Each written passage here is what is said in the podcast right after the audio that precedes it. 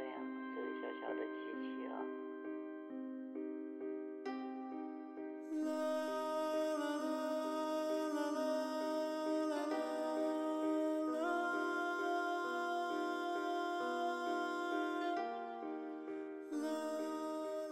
时差 FM 第四期，我们终究会慢慢长大。在录这一期的时候，我们好像都有说不完的话。录音时极度超时，我按下了暂停键，对飘飘和大葱说：“要不先不录了，我们说会儿话吧。”就这样，我们说了很多，大部分时间都是一个人说，两个人听。飘飘说了很多长大了就不太行了的事儿。大葱想到那年他独自去西藏时，在八廓街吹过的牛逼，遇到的姑娘，说着说着眼眶就红了。后来还有东子，我们的好哥们儿也加入进来。他是我身边认识的人里第一个刚过而立之年就开始写自传的人。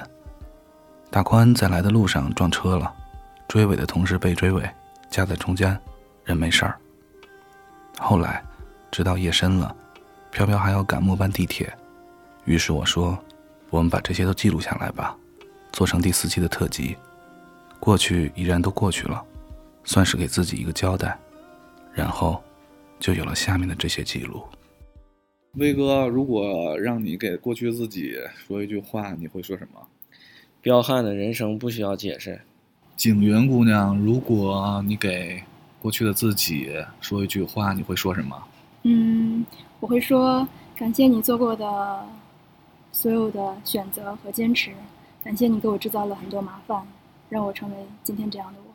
梦怡，如果让你给过去自己说一句话，你会说什么？傻丫头，别觉得那时候的生活是最艰苦的，是最难熬的。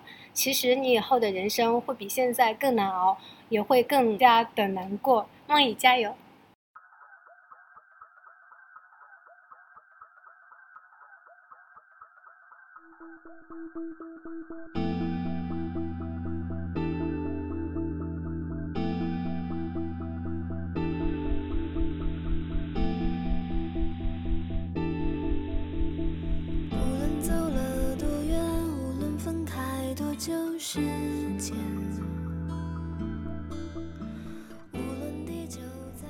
记得上次在扯淡自己的过去，还是在拉萨的客栈里，五湖四海的背包客围坐在一起，对着汽油桶装着的青稞酒，也顾不上是三杯一口还是三口一杯，嬉笑怒骂，最后都醉得顾不得洗漱就爬进被窝。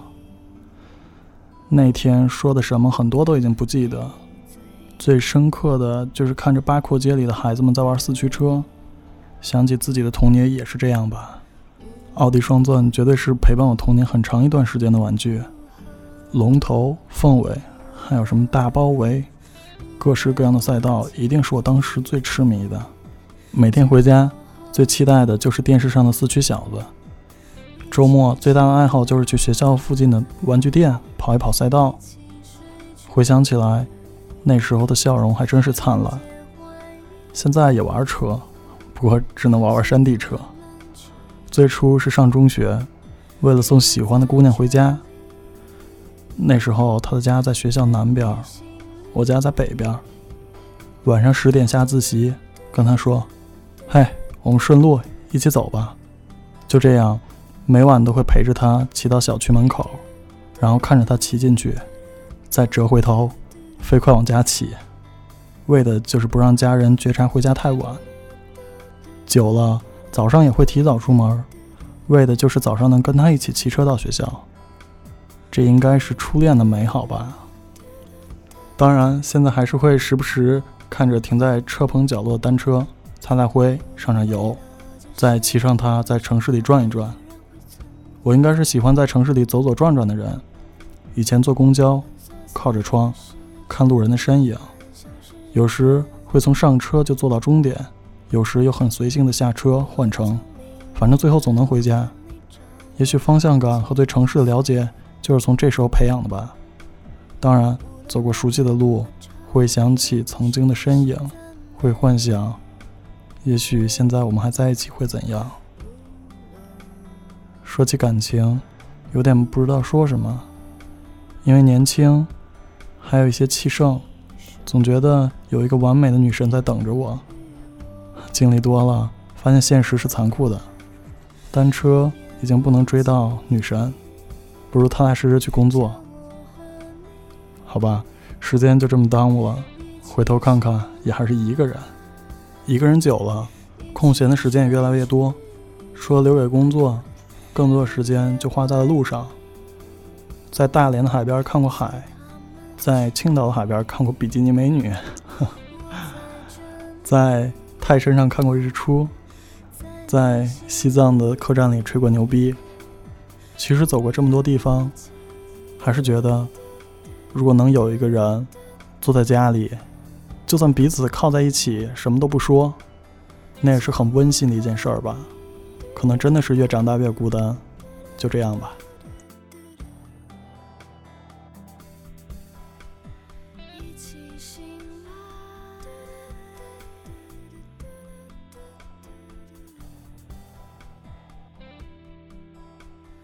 最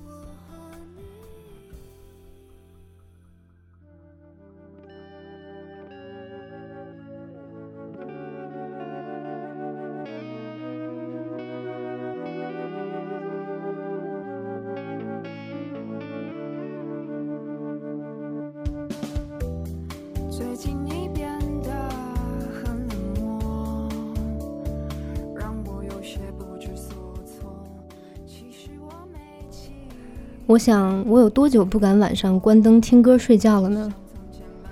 记不起从多久开始，我的入睡状态必须是有光有声，开着各种灯，开着电脑，放着不爱看的电视剧，需要听人声才能入睡。通常人拒绝承认自己是什么，就会极力的往相反的方向渲染自己。天天晒自拍的是怕别人觉得自己丑，天天晒名牌包的是怕别人觉得自己穷。像我这样已经伪装到自己几乎就要相信的女汉子，是怕自己其实丰沛的情感摧毁我独自生活的坚持。我没有笃定的宗教信仰，但是我敬畏神明。我相信每个人的生活轨迹都是预设好了的。神要你当二奶，你就不能做正妻；神要你做乞丐，你就不能开玛莎拉蒂。但是二奶可以随便花钱，各种打扮；乞丐可以在街上放声唱歌。我想说的是，众生平等，上帝的确对每个人都是公平的。我感激我所有的成长过程，感激我所有曾经的挥霍。没有曾经的放纵，就没有如今的节制。然后我突然发现，我到了可以回忆十年前的自己的节奏了。所以这他大爷的是真心的有年纪了，被叫阿姨也没什么好冤枉的。我唯一想说的一句话是，还可以对自己更好点儿。俗话说，男孩穷养，女孩富养，这是有道理的。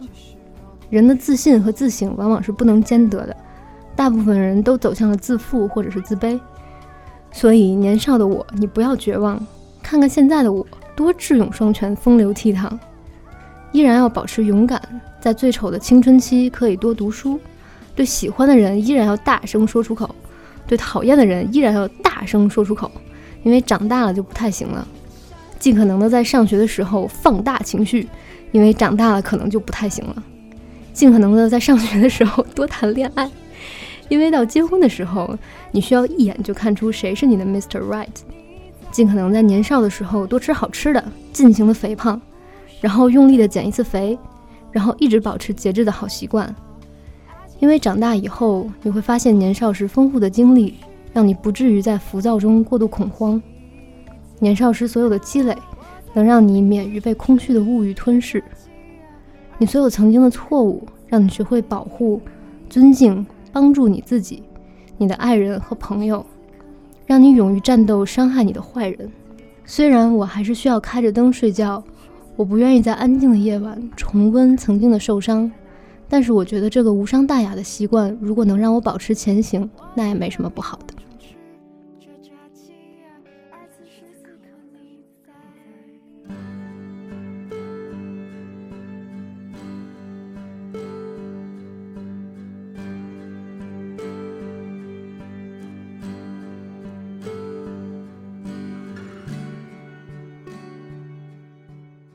我是东子。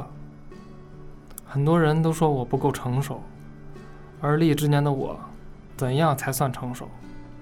是不是以前感觉不能接受的，现在可以接受了？以前应该高兴的事儿，现在没有那么高兴了；以前不能忍的事儿，现在全能忍了。有人说我较真儿，也有人说我过度的认真。其实我觉得我就是一个俗人，典型的俗人。每天上班八小时，回到家做点饭，喝点茶，然后美美的睡上一觉。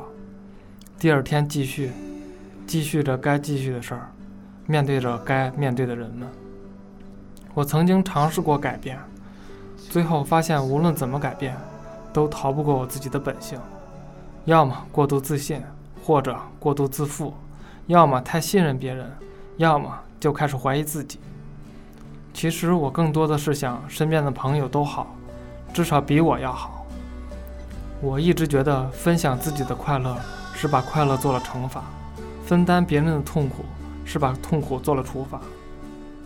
在改变自己和做自己之间，我还是会选择做自己。我是东子，再见了，我的青春。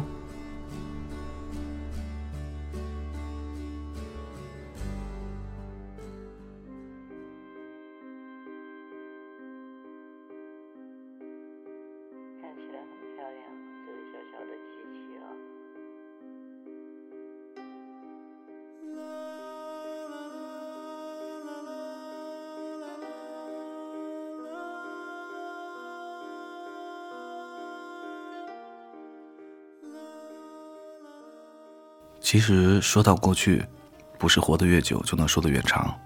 人总是会在记忆里自觉不自觉地把不好的事儿都忘掉，这是一种进化的本能吧。所以，我觉得“忆苦思甜”这个词儿特别扯淡，还是高兴的事儿会记住的比较多。至于那些忘不掉的难过，可能是伤得太深了。不对，这个调性不对。我没想说多难过的事儿，我只是天生的记忆力不太好。要把闲聊变成有系统、有逻辑的讲述，是一件特难的事儿。但总得有个格式，要不就写成一封感谢信吧。先要感谢的是我爸，他很上进，很无敌，后来很胖。那一年我还很小，在夏天的周末，他破天荒的没出去应酬，在家里足足唠叨了我两天，要我对妈妈好，要听话，然后是一顿中华传统美德的教育。我敷衍的应着。星期一的时候。他就闭上了眼睛，再也没睁开。现在的我只能记起他年轻时的样子，因为我不知道他老了会长什么样。那个周末，他对我说的话，我全都记得，是他教会了我做一个男人的担当。然后要感谢的是我妈，上大学那年，我需要自己离开家，她帮我收拾好行李。临分别，我问他：“你有什么要嘱咐我的吗？”他说没有，我很疑惑。那你不会担心我学坏吗？他说不会，因为你是我儿子，我知道你底子什么样，所以，我到现在也没有学坏，因为我害怕，我要是变成了一个王八蛋，我妈就不要我了。还要感谢的是索菲，就不多说了。现在我觉得情书不如踏踏实实的给他做顿饭实在，不过。要是没有他的出现，本来就后知后觉的我，可能还是个孩子。还有很多人，比如初中那个漂亮的同桌，没有他的激励，我是考不上重点高中的。还有创业时，那个拿走很多钱，只留下一张假身份证的合伙人。还有，我好像又开始唠叨了，算了，不说了。其实我只是想感谢一下过去，和那些爱我或者伤害我的人们。就在我打这些字的时候，又过去了几十秒。就是这样，一切终将过去，包括那些过不去的过去。所以，就到这里吧。这些事儿说过了，以后不提了。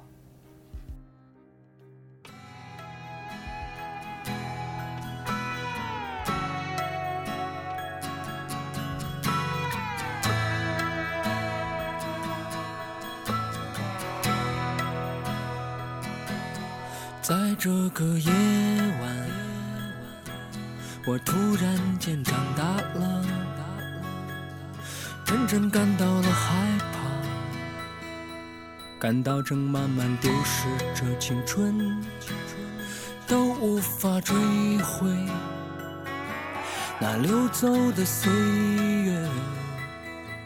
这刀一样的时光，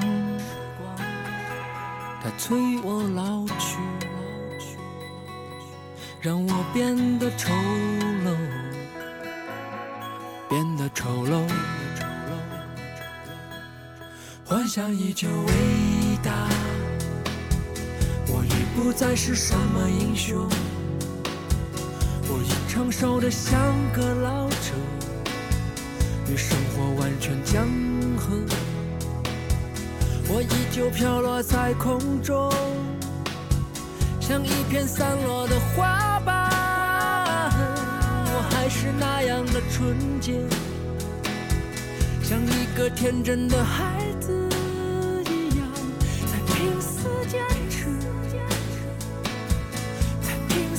坚持。在这个夜